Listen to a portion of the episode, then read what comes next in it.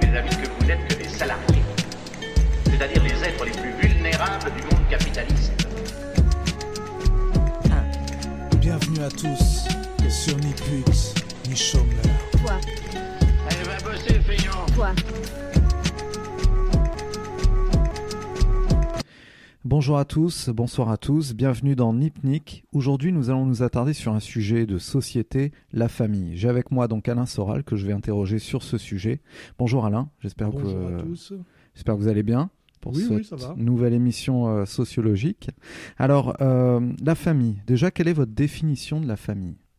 Bah, c'est pas ma définition, il y a une définition de la famille. Qu'est-ce que la famille? C'est d'abord la nécessité qu'un mâle et une femelle euh, s'accouplent pour pouvoir se reproduire et notamment produire des enfants. La famille, euh, basiquement, c'est un mâle et une femelle qui, en s'accouplant, produisent un ou plusieurs enfants. Donc une famille, c'est papa, maman et, les enfants. Euh, et ça, c'est pas, comment dirais-je, une, une simple création culturelle. C'est un peu un impératif. C'est animal un peu ce que vous dites. oui, oui, bah oui, bah, c'est du, bio, c'est du bio- bio- biologico-organique. hein, c'est un impératif euh, naturel. hein.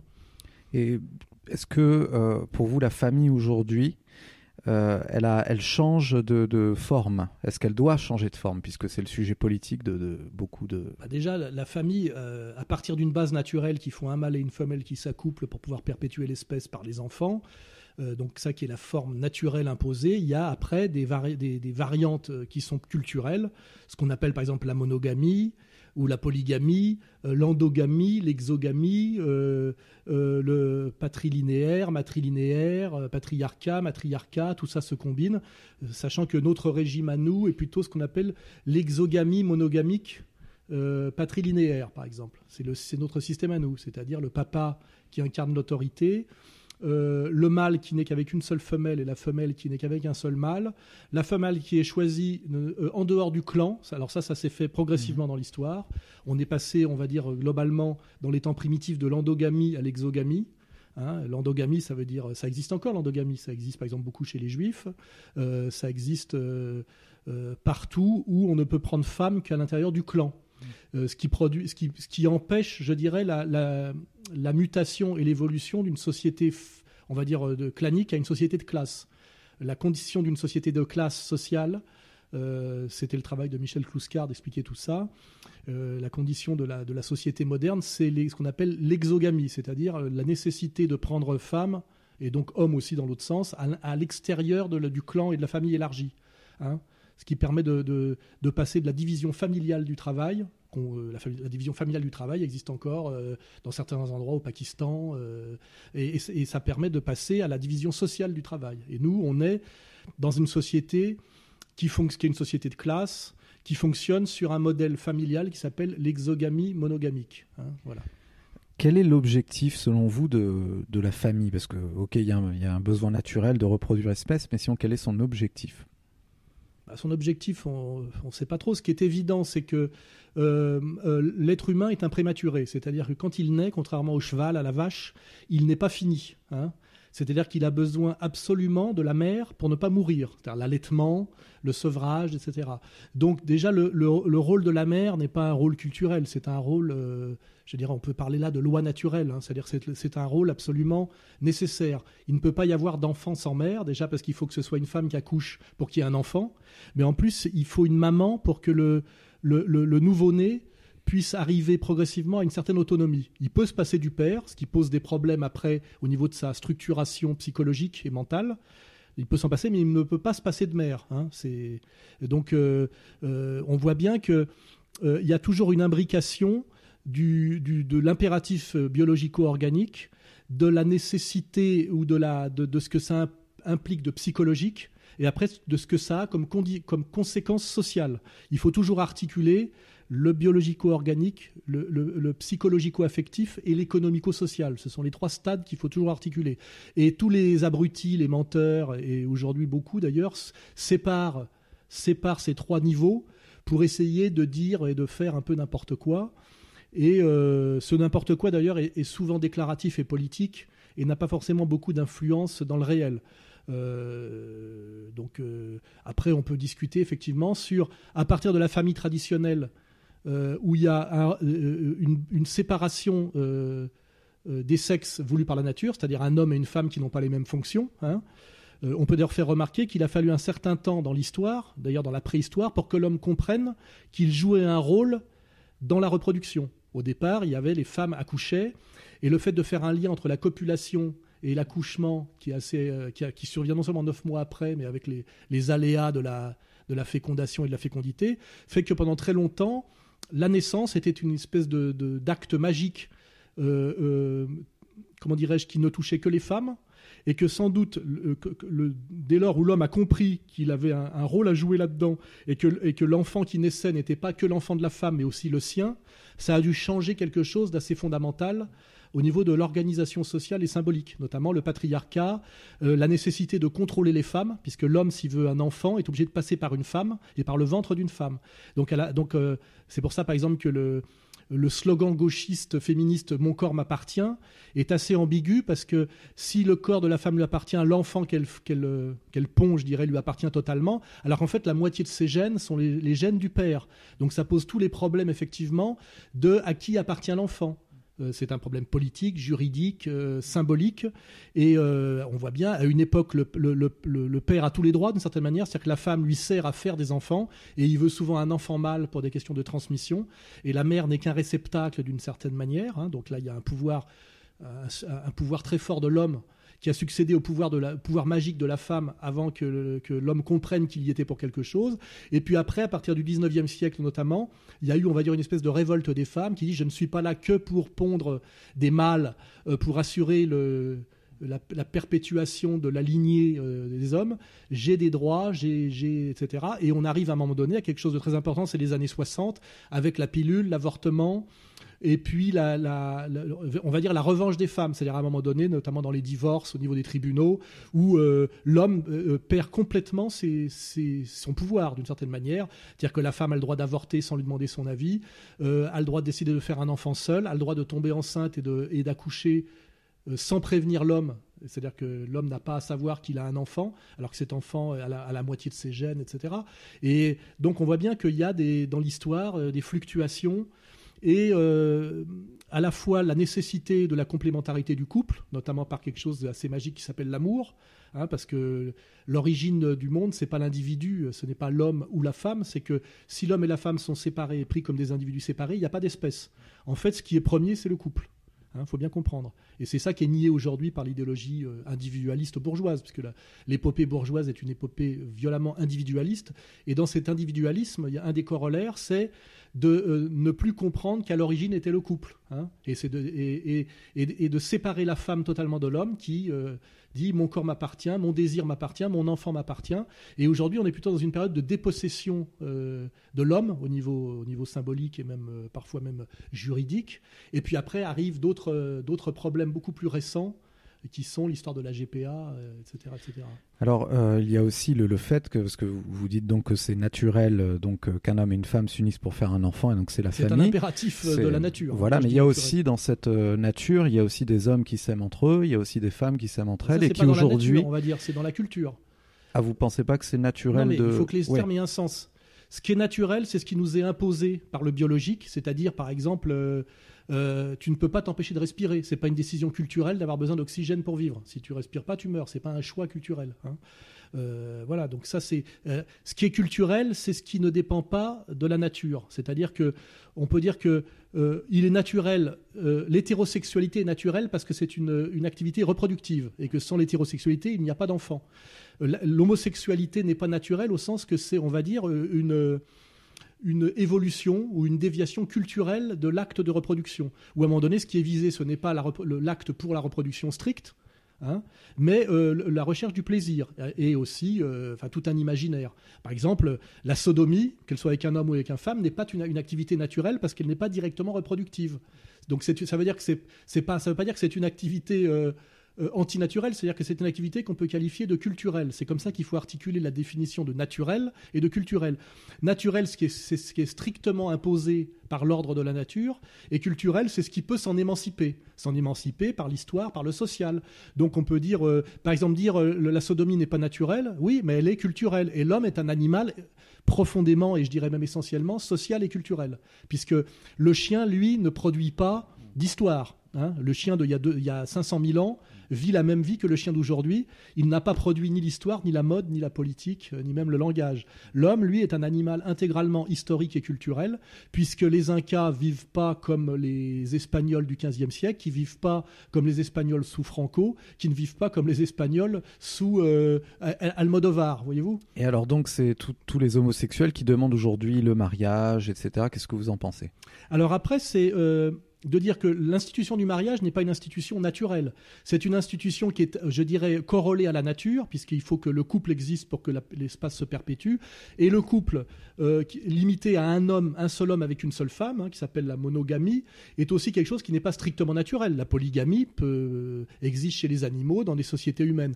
En revanche, euh, les problèmes juridico-sociaux, économico-sociaux, de, gestion de violence, etc., de problèmes symboliques, font sans doute que la monogamie est quelque chose d'assez universel, parce que c'est quand même le système qui pose le moins de problèmes, sans doute. Hein, voilà. Mais à partir de, cette, de ce constat que c'est euh, effectivement un choix culturel fonctionnel, on va dire, hein, euh, c'est pas pour ça qu'on ne peut pas revendiquer l'homosexualité ou la polygamie. Ce qui est marrant aujourd'hui, c'est qu'il y a un combat énorme sur l'homosexualité au nom du droit culturel d'échapper à, ce qu'on appelle la monogamie hétérosexuelle. Mais par contre, on ne voit pas de revendication euh, polygame. Alors que normalement, les deux devraient exister parallèlement. Puisque euh, si la famille traditionnelle, c'est la monogamie hétérosexuelle, on peut la combattre sur le plan euh, de, l'homosexualité, mais aussi sur le plan de la polygamie. Or, aujourd'hui, il y a une énorme revendication homosexuelle et il y a une énorme haine, par exemple, de la société musulmane. Alors que dans la société musulmane, il y a la possibilité de la polygamie, puisque si cet amour est considéré comme égal, l'homme a le droit de prendre quatre femmes. Donc c'est assez marrant de voir que on va sur certaines revendications au nom de la liberté culturelle par rapport à, un impératif naturel dont on prétend s'émanciper, ce qui est une réalité. L'homme est là pour s'émanciper relativement des impératifs naturels. Hein. Euh, la médecine, par exemple, est un exemple. On n'est pas obligé de mourir à 30 ans de toutes les maladies qu'on attrape. On peut aussi euh, inventer les antibiotiques, etc. et guérir, par exemple. Voyez Mais par exemple, sur la polygamie, euh, personne ne moufte. Alors que moi, je, serais, je suis d'accord pour, pour octroyer le mariage homosexuel. Enfin, je suis d'accord je pense que c'est un peu une connerie, mais bon, je pense que c'est un combat qui, qui peut être mené politiquement, même si c'est pas le mien, mais je vois pas pourquoi j'aurais pas le droit, moi, de revendiquer la polygamie librement consentie, sur le même principe. Moi, j'ai beaucoup de femmes qui m'aiment, j'aimerais bien pouvoir en épouser plusieurs, et même pas limiter à quatre, parce qu'en fait, j'aime pas me restreindre. Et si elles sont d'accord, dans la logique bourgeoise du contrat et de, ce qu'on appelle euh, le, librement consenti, je vois pas pourquoi la loi, et notamment, notamment euh, la gauche, n'accepterait pas en même temps que le mariage homosexuel, la polygamie. Mais est-ce que des femmes accepteraient? Bah, Bien sûr, parce que ça peut être dans l'autre sens. On pourrait imaginer aussi qu'une femme qui plaît beaucoup euh, épouse 5 ou 10 mecs. Pourquoi Madonna, par exemple, les femmes, les femmes surpuissantes socialement et symboliquement, si à un moment donné elle désire se marier, ne pourrait pas épouser un certain nombre d'hommes, un noir, un jaune, un riche, un pauvre, un sportif, un intello, vous voyez?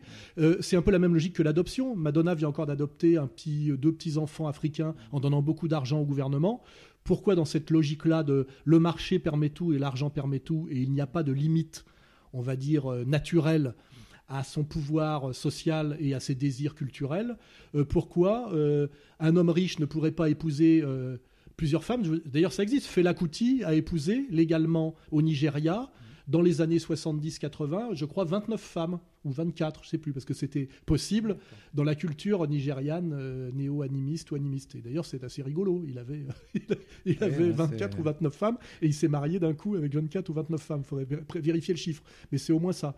Donc euh, voilà, euh, tout ce qui est marrant, c'est qu'il y, a certains sujets qui sont discutés de manière très virulente avec Pierre Berger, notamment la GPA, l'homosexualité, le mariage mmh. homosexuel après, sur le mariage homosexuel, c'est quand on est homosexuel et qu'on revendique son homosexualité comme une différence, pourquoi vouloir singer la normalité et la pire des normalités bourgeoises, on va dire, qui est le mariage hein Voilà, c'est peut-être pour ça, c'était l'ambiguïté.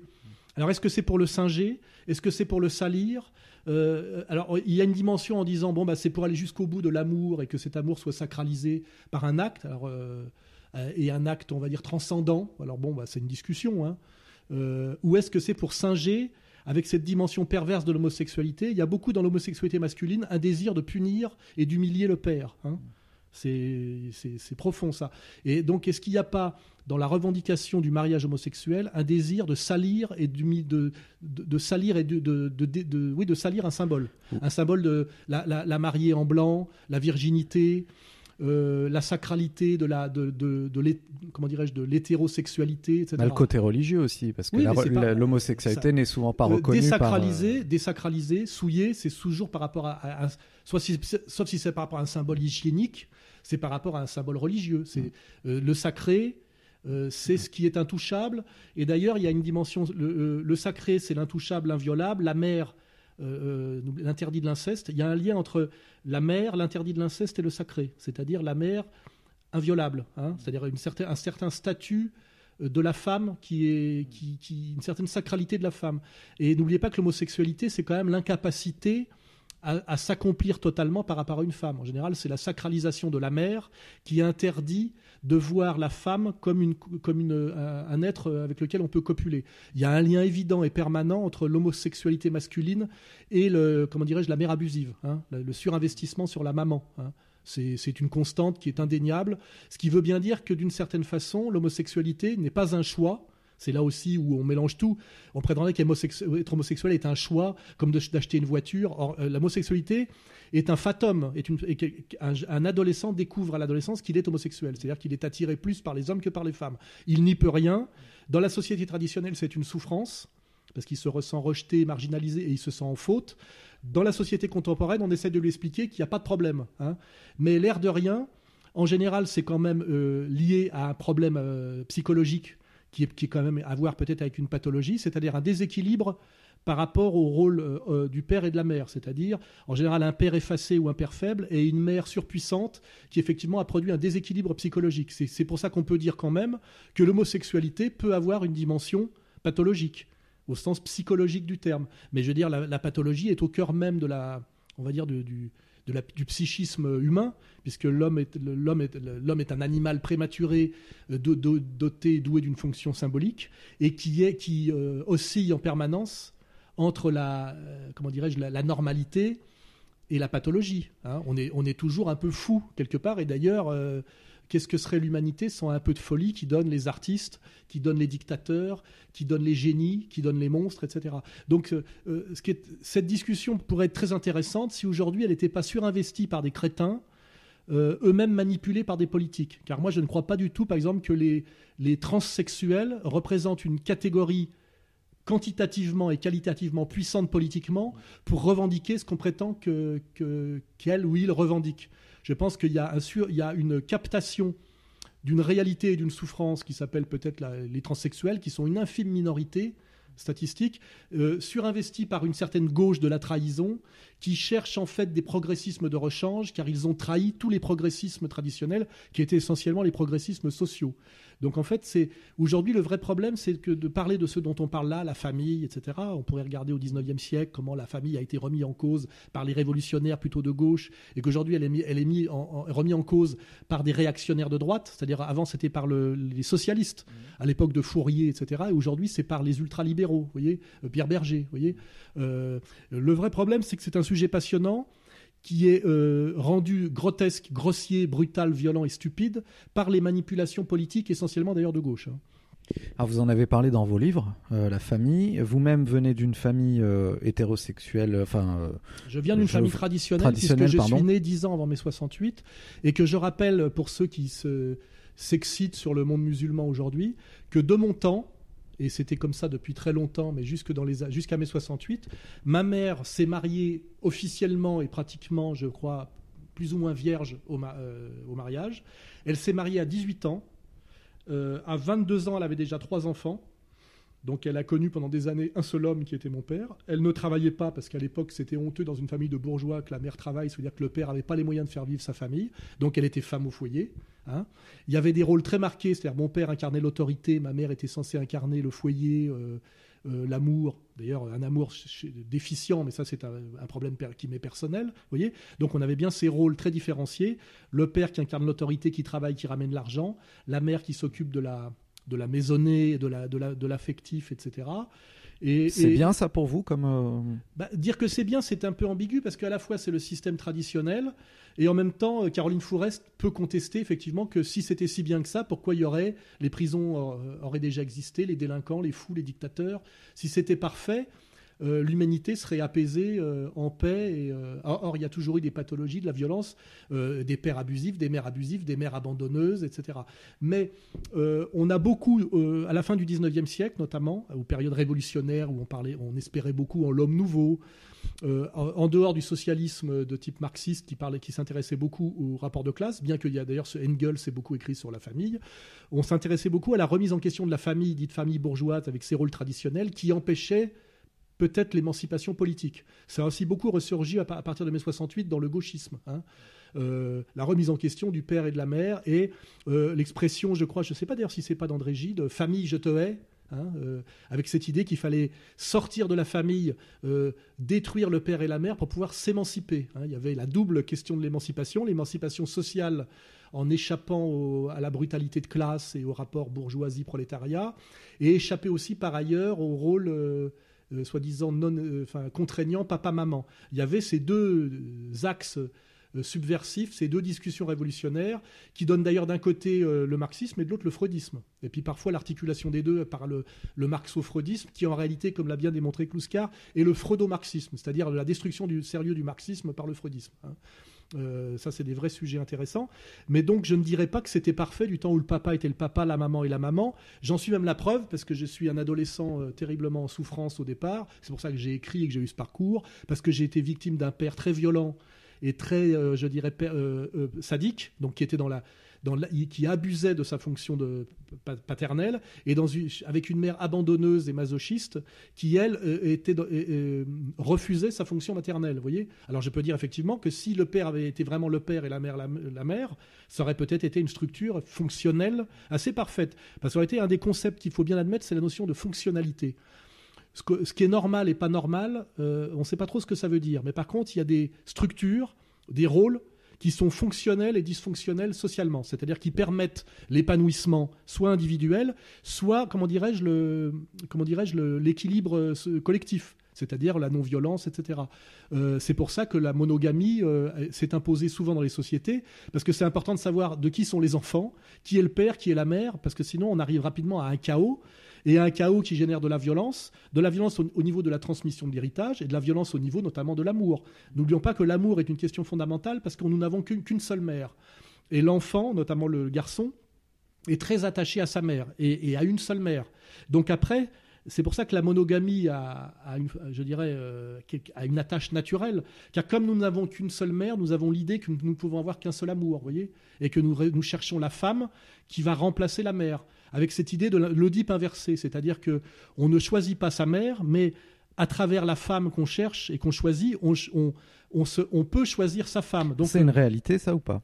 Oui, bah, on va dire que c'est ça l'idée. C'est-à-dire que euh, l'homme subit sa mère euh, tant qu'il est enfant. À l'adolescence, il prend une espèce d'autonomie. Il cherche la femme qui va lui permettre de trouver la mère qu'il veut et non pas la mère qu'on lui a imposée, c'est-à-dire sa femme, qui va lui permettre à la fois de continuer à aimer une seule femme, à être aimé par une seule femme, mais qui n'est pas sa mère, voyez, et qui peut-être va lui permettre de résoudre les problèmes qu'il avait avec sa mère ou qui va être euh, vous voyez. Alors euh, aussi la mère abusive ou la mauvaise mère le, va lui guider sur un chemin d'erreur par rapport à la recherche de la femme euh, une reproduction de pathologie. Ou alors s'il analyse effectivement son pathos familial chercher la femme qui va lui permettre de se libérer de la mauvaise mère etc c'est pour ça que ce sont des sujets très intéressants. Le, mais ce qui est fondamental effectivement je reviens là-dessus c'est que l'homme n'a qu'une seule mère et que l'enfant est attaché à la mère qui est une seule personne et c'est un attachement à vie d'une certaine manière dont il ne se remet jamais ou dont il ne peut pas s'émanciper. C'est une structure. Et c'est pour ça que l'amour est fondamentalement, je dirais, euh, monogame, même s'il peut devenir polygame dans la durée. C'est-à-dire qu'on peut avoir plusieurs amours dans la vie. Mais je ne crois pas qu'il soit vrai de dire qu'un homme peut aimer également et de même, de même intensité plusieurs femmes en même temps. Il y a la femme, il y a la maîtresse, il y a le le donjuanisme, mais qui sont considérés comme des pathologies, des perversions, etc. Et même dans l'islam, il est bien dit qu'on ne peut avoir quatre femmes que si on les aime absolument également. Ce qui est une manière de dire chez certains musulmans qu'en fait, c'est, une fausse polygamie, car il est impossible d'aimer quatre femmes absolument également. Voilà. Alors, euh, vous parlez de, de la mère, qu'on reste attaché à sa mère, qu'en tout cas, euh, au souvenir aussi de sa mère en, grandissant, en vieillissant. Vous qui, euh, là, une question plus personnelle, vous qui donc avez vécu dans une famille, vous vous dites vous-même qu'il y a eu peut-être des problèmes ou des, choses qui n'ont pas été parfaites, c'est ce que vous écrivez dans vos bouquins. Quel est le souvenir que vous gardez de la famille malgré tout avec le temps qui passe maintenant, votre âge euh, plus bah, avancé? Déjà, euh, c'est pas pour rien que j'ai écrit Sociologie du dragueur, que j'ai été un dragueur de rue et que j'ai identifié que mon espèce de course effrénée euh, vers les femmes avait un lien avec une souffrance, un manque qui était le fait que euh, je n'avais pas été investi, comme on dit, euh, amoureusement, affectivement par ma mère. voyez Donc effectivement, il y, a des, liens. Alors après, moi, par exemple, sur ma famille, à moi, j'ai écrit, puisque la littérature sert aussi beaucoup à ça, hein, à régler euh, ces, souffrances. C'est une auto-analyse qui, à mon avis, est bien plus performante et pertinente que la psychanalyse, où on ne se confie pas à un tiers sur un divan, mais qu'on travaille sur soi, parce que c'est très important la notion de travail, hein, euh, ne pas de déléguer à un autre, etc. Euh, moi, j'ai un très mauvais souvenir de ma famille, puisque j'ai écrit là-dessus. J'avais une famille que je estimais assez horrible, c'est-à-dire un père hyper violent, euh, à la fois immature, et, c'est-à-dire un, père qui était à la fois un faible et, une brute, ce qui est une très mauvaise image paternelle, et une mère abandonneuse et abandonniste, euh, qui en plus euh, reproduisait sur moi la haine rentrée qu'elle avait envers mon père, sans doute parce que je, en plus j'étais un, homme et un garçon et que je ressemblais à mon père d'une certaine manière, et donc j'étais puni. Donc, donc moi j'ai tout réinvesti, c'est très important d'ailleurs de le comprendre, dans la bande, c'est-à-dire le fait que j'étais très malheureux dans ma famille et que mon vrai épanouissement, c'était quand je sortais, j'étais tout le temps dehors avec mes, mes potes. C'est-à-dire que j'ai surinvesti l'amitié. Et c'est pas pour rien si aujourd'hui encore, je suis président d'une association et que toute ma vie, j'ai reconstitué des groupes, des groupes d'amis qui ont été ma vraie famille. C'est-à-dire, à mon mariage, il n'y avait pas ma famille, ni mon père, ni ma mère. mon père était mort, ma mère, je, ne l'ai jamais revue à partir d'une certaine époque. Je crois que la dernière fois que je l'ai vue, c'était à l'enterrement de mon père. Euh, il n'y avait aucune de mes deux sœurs. J'ai eu aussi des très mauvaises relations avec une de mes sœurs et pas de relation avec l'autre, ce qui n'est pas de sa faute d'ailleurs. Donc moi, je suis un orphelin volontaire, je dirais. Et en fait, à mon mariage, il y avait mes meilleurs amis. C'est très symbolique. Il y avait que des, il y avait sept garçons qui étaient mes meilleurs amis euh, que j'avais conviés à mon mariage, vous voyez. Alors et, personne de ma famille. Donc ça, c'est une histoire personnelle. C'est-à-dire qu'à la fois, j'admets absolument la nécessité du rôle différencié du père et de la mère. Je pense que la famille traditionnelle monogamique euh, hétérosexuelle est une structure fonctionnelle et sans doute la meilleure. Mais moi, je constate que la mienne a été profondément dysfonctionnelle, justement parce que mon père était un mauvais, un mauvais père et ma mère était une mauvaise mère. Alors, euh, effectivement, à des périodes révolutionnaires, on a pensé, notamment en critiquant la famille bourgeoise, que euh, c'était un carcan qui empêchait l'émancipation, à la fois psychologique et sociale. Il, fallait détruire la famille. Et d'ailleurs, euh, à l'époque de la révolution soviétique, il y avait l'idée que l'enfant devait être pris en charge par l'État et échapper à ses parents. Et on voit encore certaines citations de, de femmes politiques socialistes qui ont encore quelques quelques restes de cette, euh, histoire de, l'homme nouveau et du socialisme scientifique, qui sort des phrases chez Tadei en disant euh, les enfants appartiennent d'abord à l'État. Vous voyez, des trucs assez angoissants comme ça. Hein. et donc il y a eu, ce qui est intéressant, c'est qu'il y a toute une époque euh, où on a pensé qu'il fallait détruire la famille pour pouvoir émanciper l'homme, l'homme et la femme. C'est l'époque de, Fourier, hein, c'est l'époque des socialismes utopiques.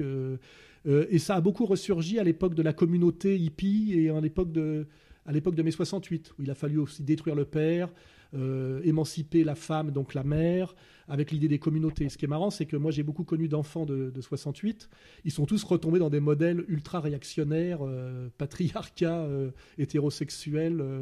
donc il y des, je dirais là-dessus, il y a il y a des vagues, il y a des, vagues dialectiques. Hein, des, aujourd'hui on est plutôt dans une, on a, eu une période de reflux de l'éclatement de, de, la famille avec un retour à la famille assez traditionnelle, ce qu'on a appelé le cocooning à un moment donné, je crois, c'était les années 90. Et aujourd'hui, on, est à nouveau dans une contestation de la famille, mais qui vient pas de la gauche euh, socialiste traditionnelle et d'un élan révolutionnaire, mais plutôt de la droite libérale, avec l'idée que euh, le gender, c'est-à-dire que tout est culturel et on nie la nature, hein, alors qu'avant, ce n'était pas une question de négation de la nature, c'était d'essayer effectivement de la, de la dominer. Hein, c'était l'idée marxiste de réconciliation de l'homme avec lui-même, avec la nature, mais l'idée effectivement qu'on comprenait ce qu'était la nature et qu'on essayait de la dominer par la technique, euh, la culture, etc. Aujourd'hui, il y a une négation de la nature dans le gender, c'est-à-dire qu'en fait, en gros, c'est une violence culturelle ou une tradition culturelle si les femmes font les enfants, et en gros, avec un petit effort, ben, les hommes pourraient accoucher. Et alors, comme c'est un mensonge, euh, un mensonge euh, ontologique, on, derrière, on appelle, on appelle la science et les, apprentis sorciers en disant qu'avec un petit effort, on peut effectivement transformer les sexes, etc. Donc là, on est dans la notion technicienne d'apprenti sorcier. Hein, de, la, bio, de, la biotechnique, hein, l'homme augmenté, etc.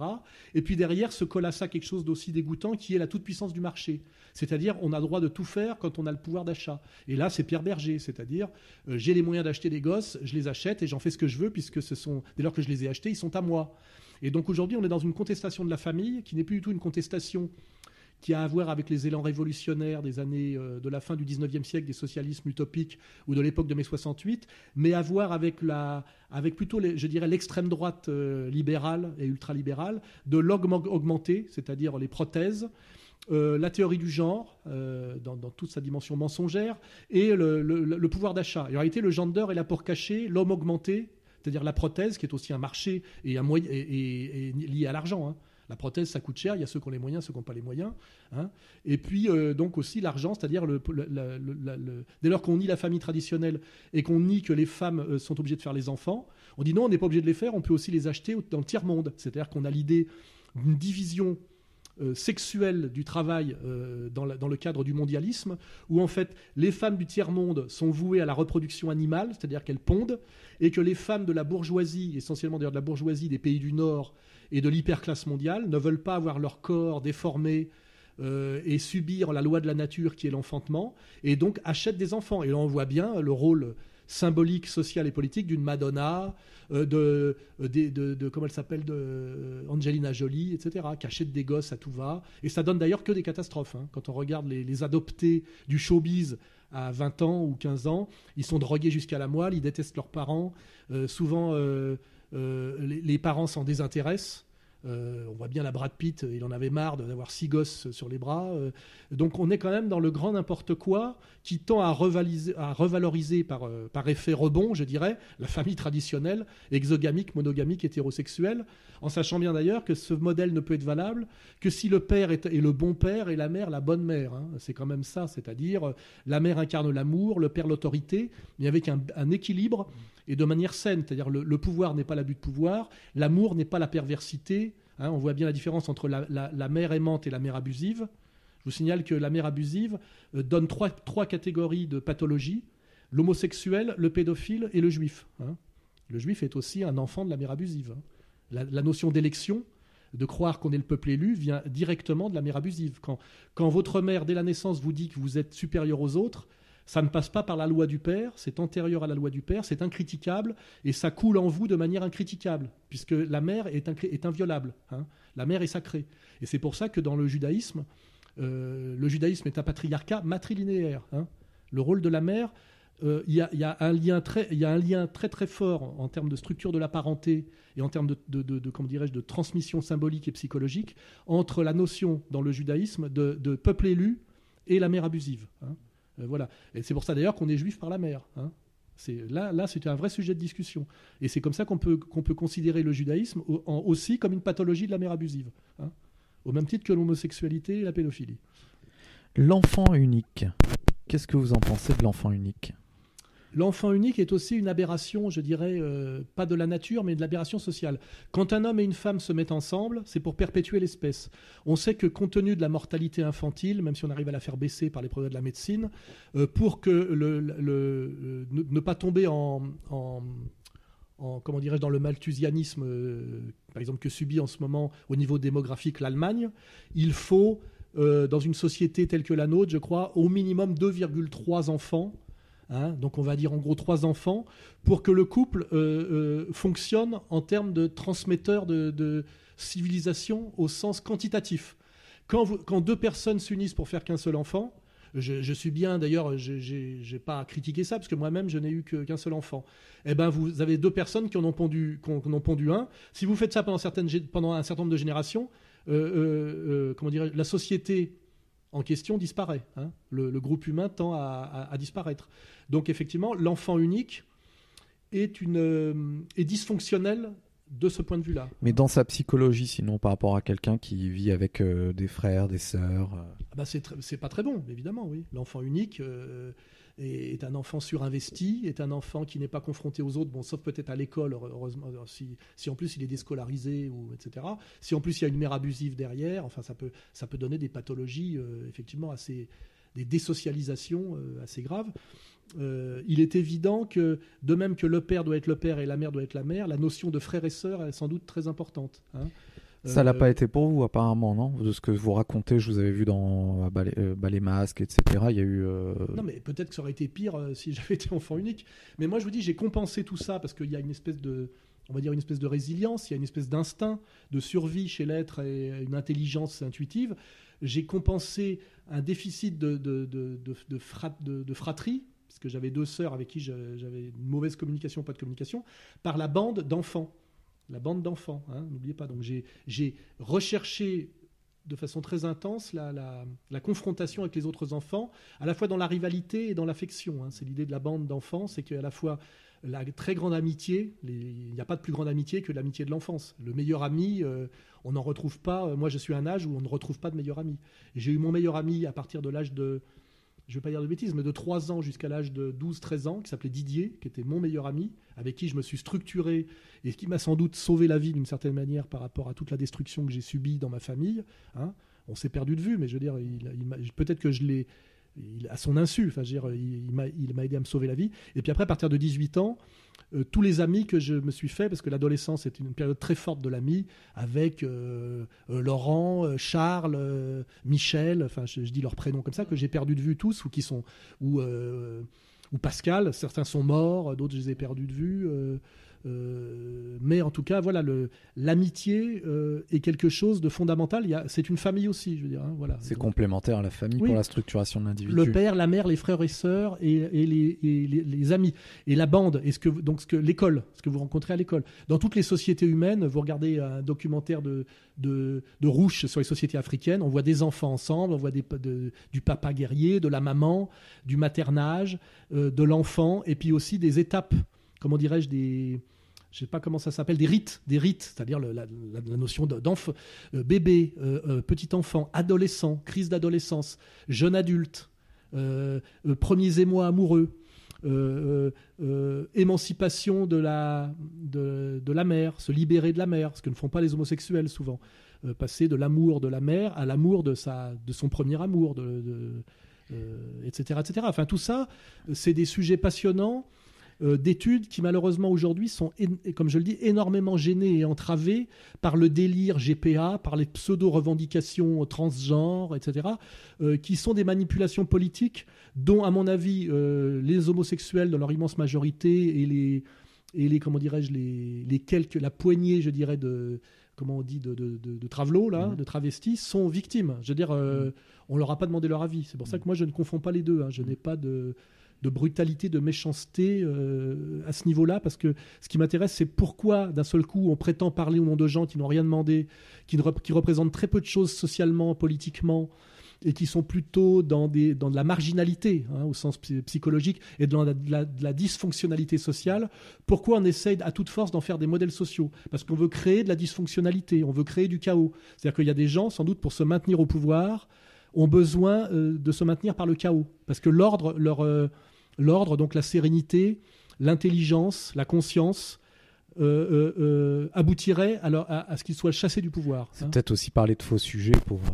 pour Oui, oui, mais les faux, les faux sujets ce ne sont pas choisis par hasard. Hein. Je vous dis, pourquoi on parle autant de mariage homosexuel et pas de polygamie hein Alors que je vous dis, si on veut faire éclater comment dirais-je, la, structure hétéronormée qui est la monogamie hétérosexuelle, on doit la faire éclater par le, droit à l'homosexualité et par le droit à la polygamie. Or, un sujet est surinvesti et l'autre euh, euh, euh, absolument pas investi. Or, je vois pas ce qui empêcherait dans une société de contrat post-moderne à ce que moi, demain, je revendique, comme j'ai beaucoup d'admiratrices et de femmes qui m'aiment, euh, pourquoi je n'aurais pas le droit, si je leur propose, euh, et qu'elles sont, euh, qu'elles sont d'accord par contrat, puisque c'est le principe de la société bourgeoise, c'est le, contrat librement consenti, en dehors, de toute transcendance, de toute loi naturelle et de toute spiritualité. Hein, voilà, c'est mmh. ça le principe de la bourgeoisie. Hein. je ne vois pas pourquoi je ne pourrais pas épouser. Mmh. Euh, une dizaine de femmes. Hein. Mm. Euh, je d'ailleurs, je, je, pense qu'il faudrait monter. Non, non, mais on devrait monter une structure politique qui revendique ça. Mm. Hein. Et puis arriver, je veux dire, comme acte politique, j'arrive avec une dizaine de femmes qui disent qu'elles sont toutes d'accord pour m'épouser.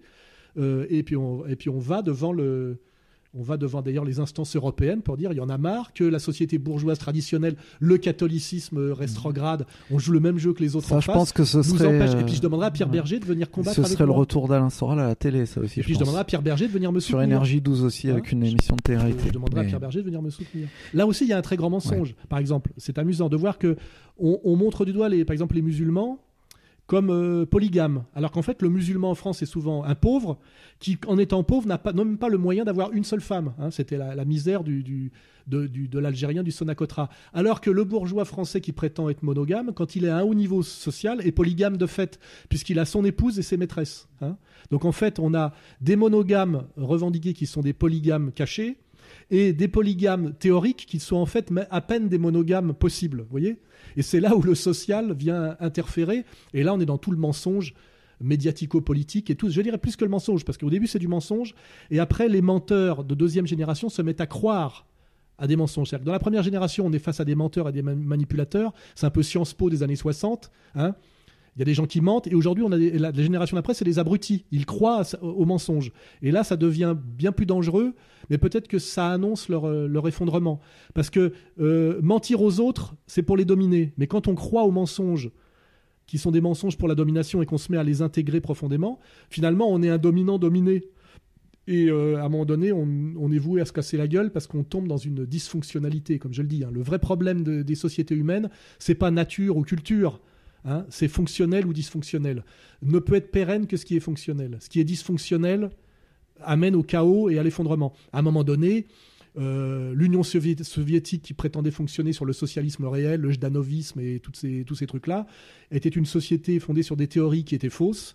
Euh, Ils n'ont pas voulu euh, effectivement corriger le théorique par le pratique et sont arrivés à une telle dysfonctionnalité qu'ils se sont effondrés d'un coup. Ça s'appelle l'effondrement de l'URSS.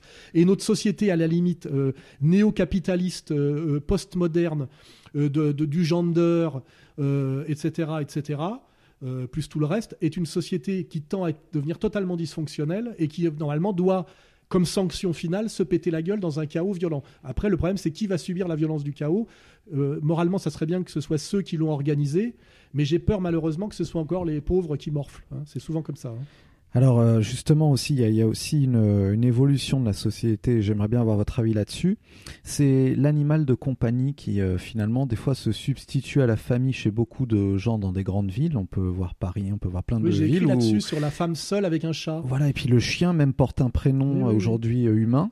Qu'est-ce que qu'est-ce qu'on peut dire là-dessus? Parce que ça veut Alors, dire que traditionnellement, il y avait l'homme seul et, et en souffrance, qui était par exemple le paysan isolé, celui qui avait un statut social qui lui permettait d'avoir, permettait pas d'avoir une femme. Il ne faut pas oublier que le statut social est primordial pour avoir une femme. hein. Euh, Quand on est jeune, il y a la- l'attirance physique, et puis très vite, euh, le charme de l'homme est un charme social. Quand on n'a aucun moyen d'existence sociale, euh, on n'attire pas les femmes euh, au-delà de la période de l'adolescence et de la période expérimentale. hein. Donc on avait la vieille image de l'homme seul avec son chien, parce qu'en fait, il avait pas, il, le seul compagnon qu'il pouvait avoir, c'était un chien. Ça, c'est une image assez traditionnelle hein, de l'homme seul, isolé avec son chien. Et puis l'image moderne, c'est la femme seule, mais urbaine, elle des classes moyennes, on va dire, qui a limite euh, accompli le, parcours féministe, c'est-à-dire je ne suis pas la- l'esclave d'un homme, je, suis, je seul et fier d'être seul, c'est-à-dire je suis libre, mais la liberté, ça peut être aussi la solitude, et qui finit à l'époque où elle n'est plus attirante sexuellement, ce qui est très tôt chez les femmes, hein, puisque la femme est mise en concurrence avec les femmes plus jeunes. Dès 35 ans, la femme commence à être euh, obsolète sur le plan de la séduction et avoir comme rivale la femme plus jeune et plus belle. hein. Euh, C'est la vraie rivale de la femme, c'est pas seulement l'homme, hein, ça c'est de l'escroquerie du féminisme. C'est la femme plus riche, la femme plus belle et la femme plus jeune. Et plus jeune, ça veut dire plus belle, puisqu'effectivement, en termes d'attraction sexuelle, on a beau recourir à la chirurgie esthétique. La chirurgie esthétique, c'est valable pour les animatrices télé, les actrices. C'est-à-dire que ça peut euh, euh, faire illusion sur le visage. Mais on peut rien faire, demander à Cher, là, la, la chanteuse qui a d'ailleurs disparu, on peut rien faire sur le pli des fesses, sur les bras, euh, sur les nichons, euh, enfin sur la peau, sur la- l'é- l'é- l'é- l'élasticité de la peau.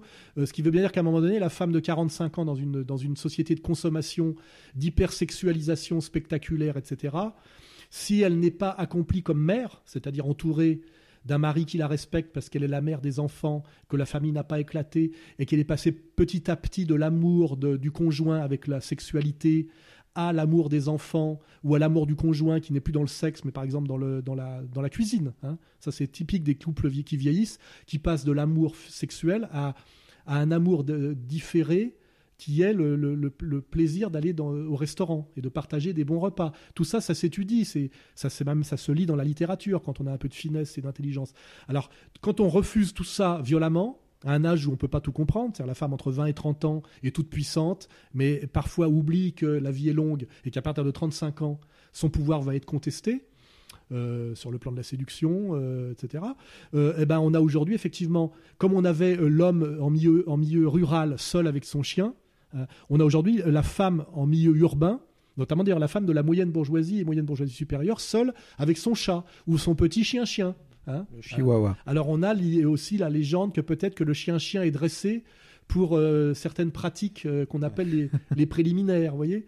Euh, et en tout cas, il y a de toute façon une- un report affectif, et on voit bien dans les pubs avec toute la bouffe très chère pour chat, le sheba, machin, etc. La bouffe pour animal domestique, chi- chic et cher, a beaucoup à voir avec la femme seule en milieu urbain. Mais ça, c'est la punition comment dirais-je, du féminisme contemporain. hein. Voilà, c'est que effectivement la femme est toute puissante entre 15 et 35 ans, mais après, euh, après il y a toutes les contradictions et le, le, le, le- le cachet, le cachet de la femme seule à partir de 35 ans, effectivement, qui n'a pas voulu d'un mari, qui n'a peut-être pas voulu d'enfant, Euh, de même d'ailleurs que l'homosexuel qui n'a pas fait d'enfant puisqu'il est avec un autre homme et que c'est pas tout à fait pareil d'acheter des gosses euh, que de les faire. Hein. Et ben à un moment donné, euh, effectivement, il n'a pas d'enfant pour l'aimer, il n'a pas de conjoint avec, avec lequel il est lié au-delà du désir sexuel par l'éducation des enfants qu'on a fait ensemble et qui portent ce double patrimoine génétique, hein, c'est fondamental. Et effectivement, il y a ce qu'on appelle pour les vieilles pédales euh, le cimetière des éléphants.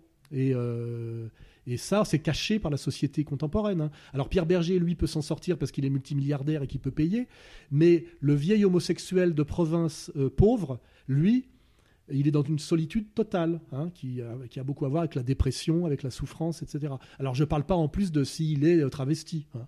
Là, c'est la, tragédie totale. Et moi qui ai eu une longue vie et une longue vie de nightclubber, etc., je connais tout ça. J'ai croisé ces gens-là, notamment dans le 9e au Batignolles. Vous voyez, euh, il y a des quartiers hein, où il y avait des.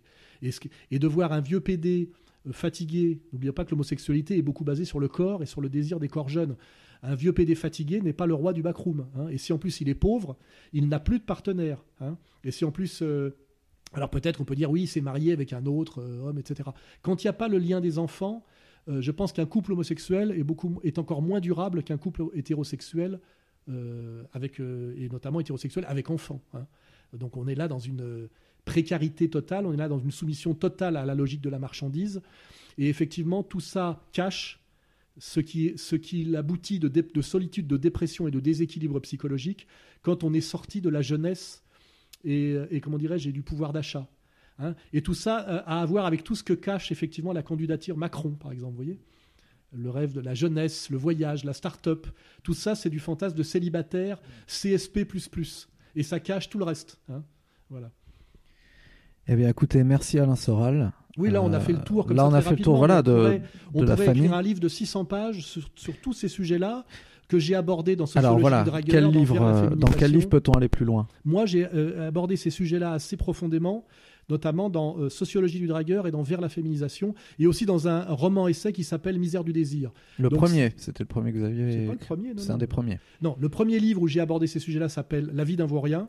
C'est sur les, C'est les- un adolescent qui cherche la femme euh, à, la, à la sortie de sa famille, hein, voilà, Mhm. euh, c'est-à-dire la, la question de l'Oedipe, mais euh, au sens que, comme disait Kluskar, un, un Oedipe matérialiste, hein, c'est-à-dire fondé sur la praxis, et pas l'Oedipe de la métapsychologie freudienne qui est en, en grande partie frelatée. Donc j'ai écrit un premier roman qui parle de ça, qui s'appelle La vie d'un vaurien. Après j'ai écrit un livre plus théorique et, et très profond, qui est sans doute mon livre le plus abouti avec Comprendre l'Empire, mais qui Mhm. est sur un autre sujet qui s'appelle Sociologie du dragueur, Ouais. et qui ne parle pas que de drague, qui parle de tout ce dont on vient de parler là. Ce livre, d'ailleurs, après, a- a- a- entraîne un autre, un livre suivant qui est spécifiquement sur la- la- le- les rapports hommes-femmes au sens euh, biologique, psychologique, historique, socio, culturel, etc., qui s'appelle euh, Vers la féminisation. Et après, j'ai écrit un autre livre qui traite ce sujet-là à la fois de façon théorique et pratique, qui est à la fois un essai et un roman, qui s'appelle Misère du désir. Voilà. Donc vous avez quatre livres qui vous permettent d'aborder ces sujets-là de manière euh, euh, sérieuse, d'ailleurs parfois amusante, un peu transgressive et subversive, et qui vous permettra sans doute d'échapper à la chape de conneries qu'on subit aujourd'hui par les revendications euh, euh, GPA, gender, etc., qui ne sait pas parce que ce sont des sujets qu'on doit nier, mais parce qu'ils sont traités, non pas de manière sérieuse, mais qui sont traités dans un cadre de manipulation politique d'une gauche qui se sert de ça pour montrer qu'elle a trahi tous ses fondamentaux historiques et sociaux. Hein, voilà. Très bien, ben écoutez, merci beaucoup et je vous dis en tout cas à tous à très bientôt pour une nouvelle émission. N'hésitez pas à commenter, à poser vos questions avec le hashtag Nipnik sur Twitter. À très bientôt, merci.